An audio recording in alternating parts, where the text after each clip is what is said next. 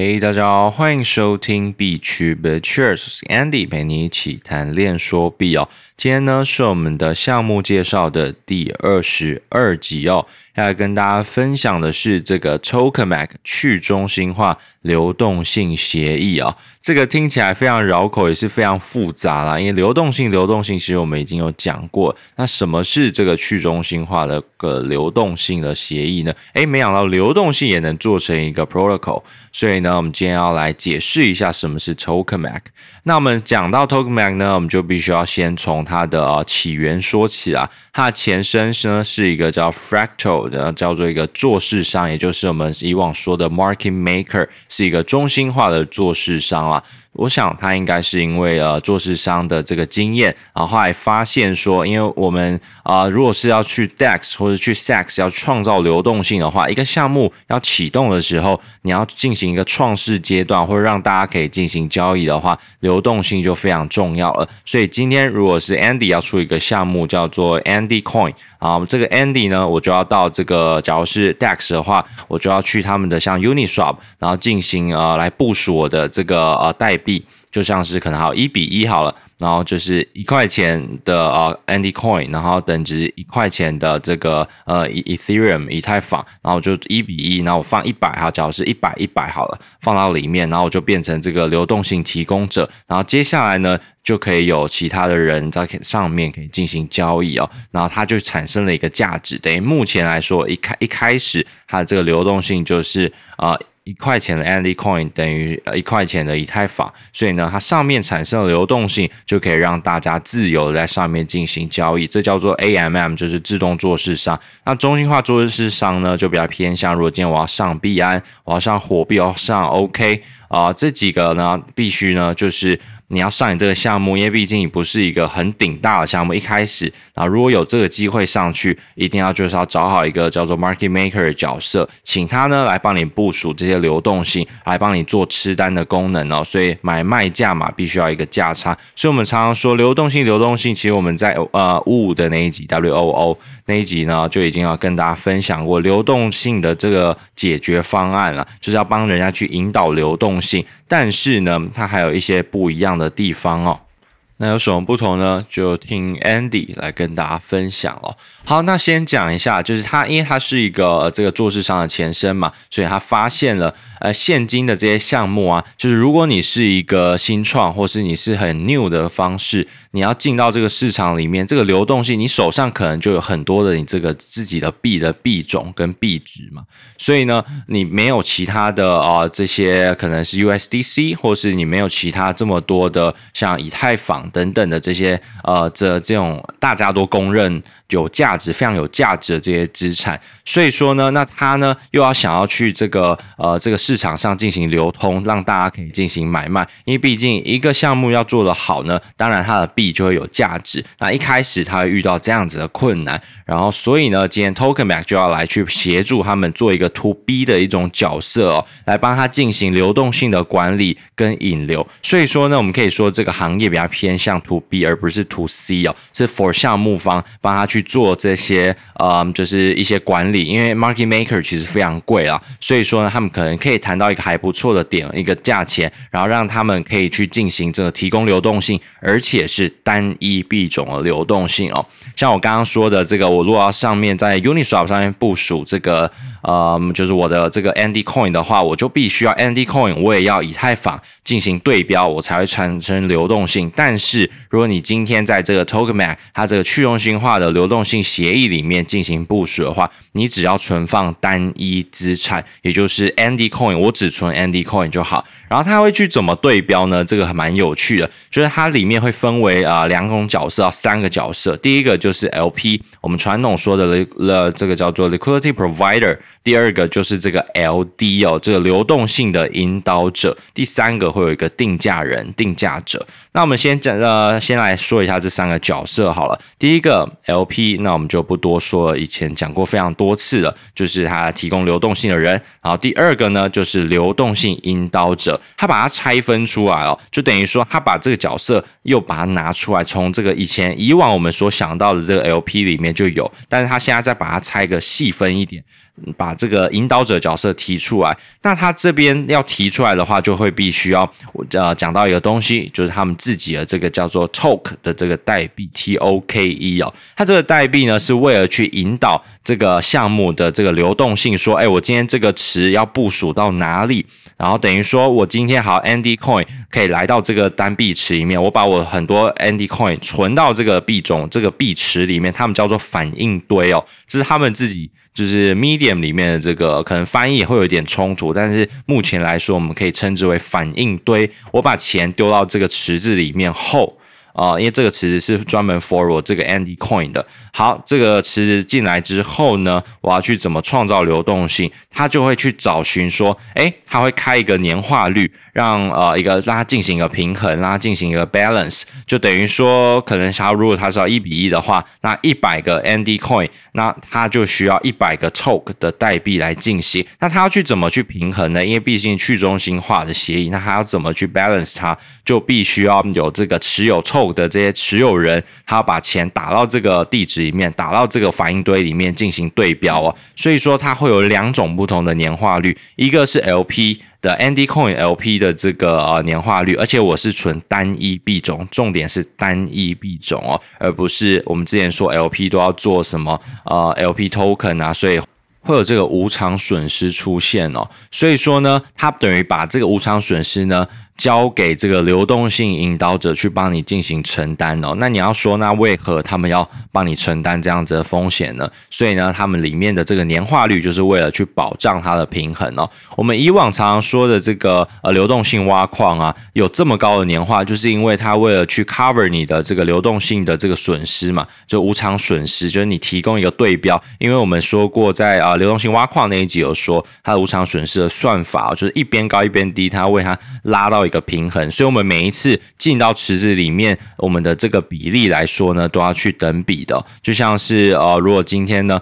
呃，最好是你这个币种跟 A 币种跟 B 币种，它们两个的这个涨跌幅是类似的，就是基本上就是这个一起涨，反正涨五趴，它也是涨差不多四五趴、六趴这样子，就不能差异太多，不然这个无偿损失就会到很严重。所以我们常常说，单币池还是相对的安全许多，因为这个 LP token 要稍。稍微再专业一点的人，或是你有在算的人，才比较适合进去。所以呢，他们时常会给这个呃 LP token 的这个年化率非常高，就是因为为了让让你去 cover 掉你的这个无偿损失所产生出来的收益。所以我们常常看到一些哦破百的啊，也不要太开心哦，因为如果这个某一个币种呃大大暴涨了，但是你最后呢，你算出来，你把东西提领出来，你把你的这个 LP token 兑换出来成为两个币种的时候，反而这无偿损失可能会很高哦。所以，我们常常说无偿损失，你可能虽然它是呃非它是一个暂时性的，但是未来呢，你如果没有到一个。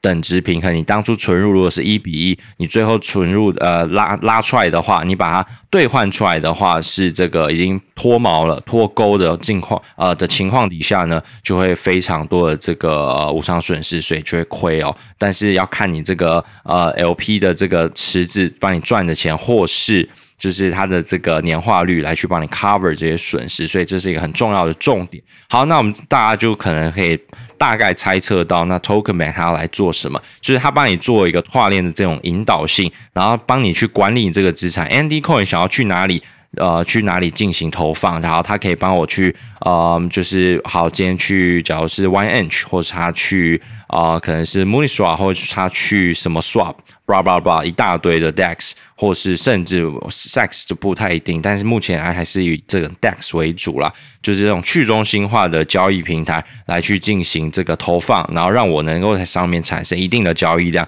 然后它是以周期的概念，就可能一周目前啦是用周期的方式看一周是多少这样。几天，然后去帮你提供流动性，然后它这个 Tokenbank 的代币模呃模型，就是为了要去呃帮协助大家去进行这个价值发现、价格发现这个机制，然后你也可以不用呃付这种贵松松的这种。啊，贵生生的这个流动性提供者的费用，然后这个 AMM 做市商又很贵，所以说呢，这个 Tokenbank 它就想要做到这样子的程度。那纽约说，它这个叫做他们自居叫做这个可持续性的这种流动性。那有什么是可持续性的流动性呢？第一个，就是你可以持续生产，然后不会有这种通货膨胀的手段。因为我们说提供这个流动性，我们以往给的这个池子的质押都会给非常高的年化，那高年化呢也带来了通膨的风险。然后第二个呢就是这个供给是民主的状态啦，就是你的资源分配啊，因为毕竟去中心化，它可以达到一个公平跟安全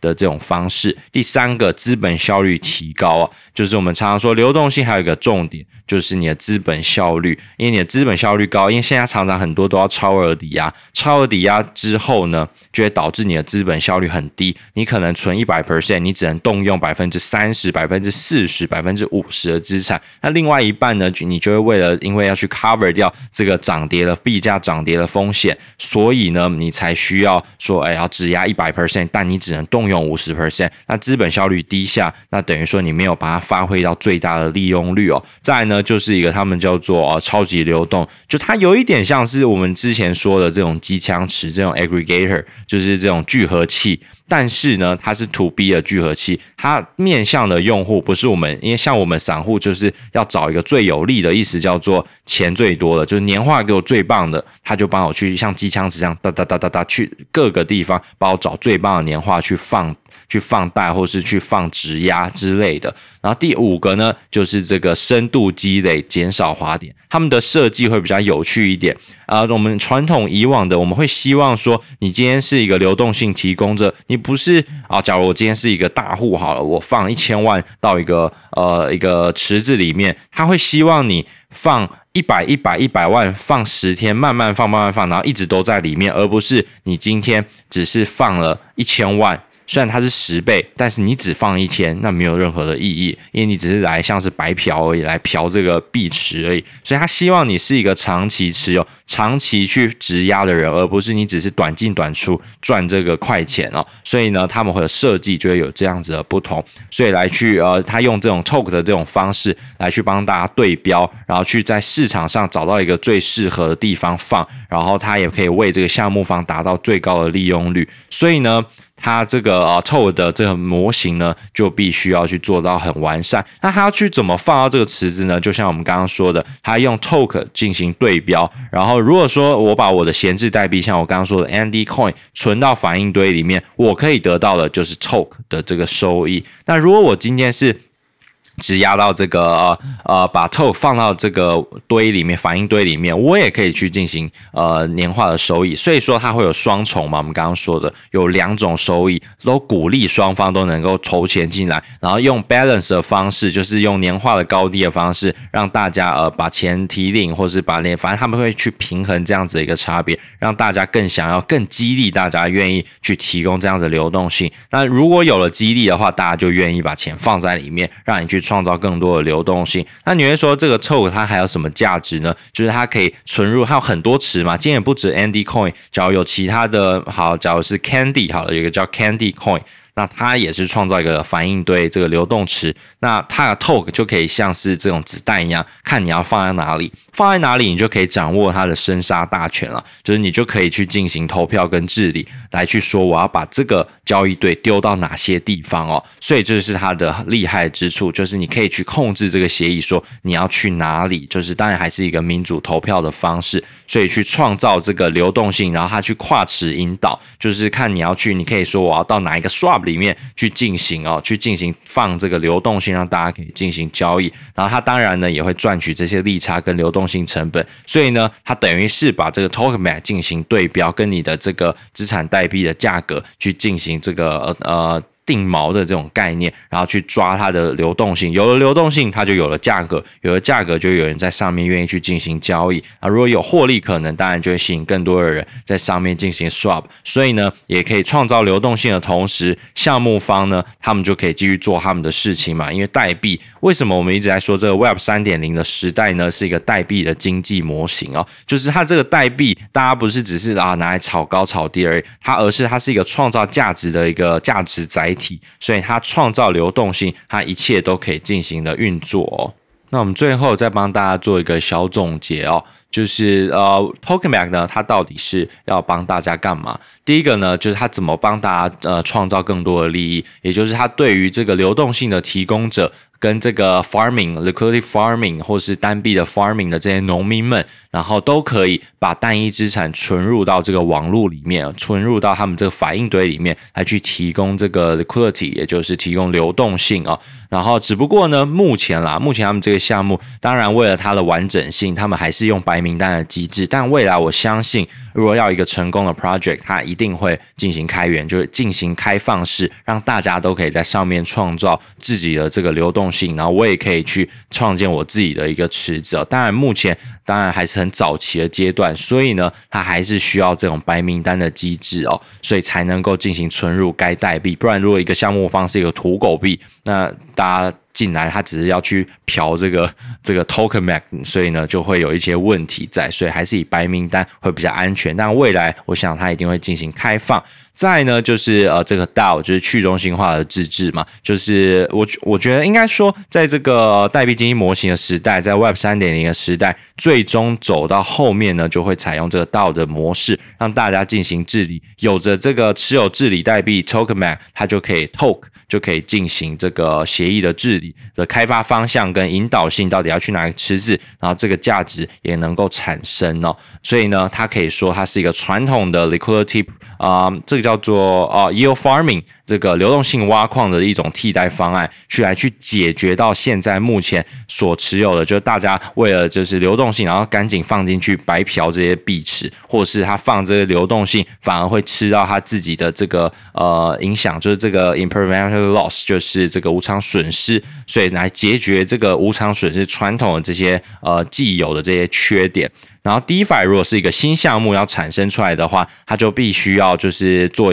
当一个做事要找做事商，要找这个模型来去协助他们。但是呢，既然如果有这个 Token Man，它就可以创建自己的稳定呃自己的这个呃代币堆。像这个反应堆，所以呢，就是减少这个大幅的减少成本，因为做市上我们知道非常非常贵，所以呢，提供这种健康的流动性，而不是一个割韭菜或是流动性不足，常常会这种代币一买一点少量的，就是可能几千美金，马上就是暴涨暴跌，所以呢，提供一个健康的流动性，让大家更愿意的去进行存款了，然后最后呢，这个做市商然后去引导各个流动性，所以持有这个 tokamak 的这个呃方案呢。或是这个治理，你就可以去引导到各个地方哦，各个池子、各个 swap 里面。所以其实呢，它这个就是要提供更好的、更健康的深度的一种协议。所以呢，今天这个 tokamak 介绍给大家分享哦。今天呢，感谢大家聆听。然后，如果你想要了解更多相关的这些资讯的话，